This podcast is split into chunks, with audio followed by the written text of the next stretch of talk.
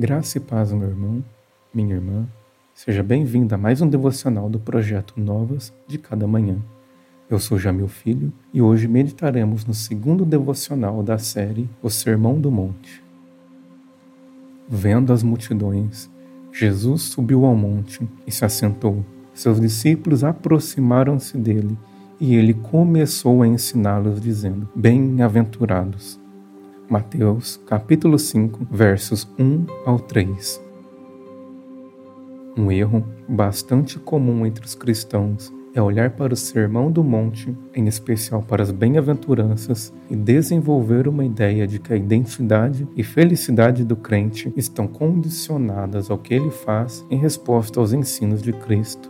Embora isso esteja parcialmente correto, uma vez que necessitamos responder positivamente ao Evangelho, a alegria contida na vida oferecida pelo Reino de Deus não está vinculada aos esforços que eu e você somos capazes de realizar.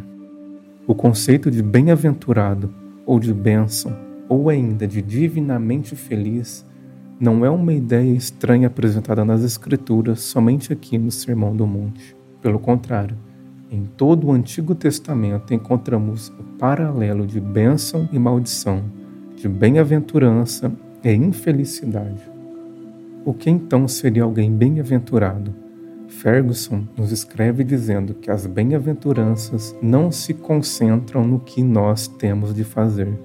Ao invés disso, elas descrevem as bênçãos que pertencem a todos cuja vida manifesta as marcas do reino de Deus.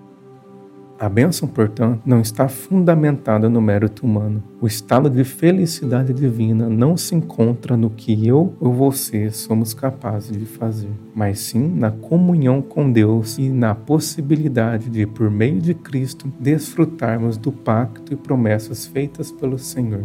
Vós sereis o meu povo e eu serei o vosso Deus. É importante observar que o Sermão do Monte não é um conjunto de regras frias a serem seguidas.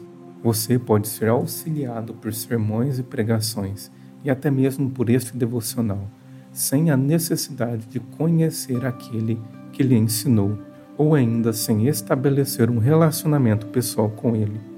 Entretanto, não é possível viver o Sermão do Monte sem estar em comunhão com Jesus. A obediência está firmada não na obediência em si, mas no amor que é fruto do relacionamento com Deus. O homem e a mulher bem-aventurados não são os que se esforçam humanamente, mas os que reconhecem a dependência e necessidade de Deus e que se entregam à bênção que é desfrutar da comunhão com Ele.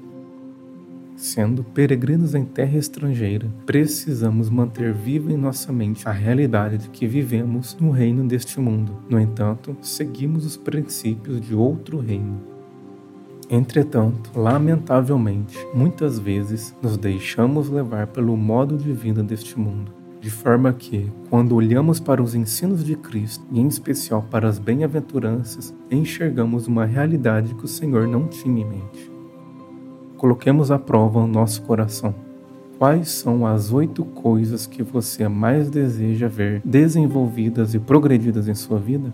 Nossa lista inclui pobreza de espírito, humildade, fome e sede de justiça, misericórdia, pureza de coração, um espírito pacificador e uma disposição para ser perseguido por causa de Jesus? Ou assim como os súditos deste mundo, estamos colocando nosso coração num lugar onde ele jamais deveria estar?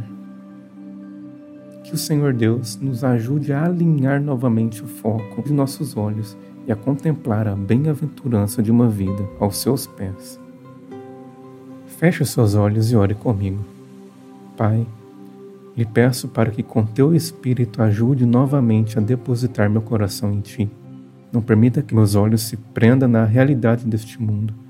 Ajude-me a buscar a alegria que provém da comunhão contigo, para que em tudo o teu nome seja glorificado e o teu reino manifesto.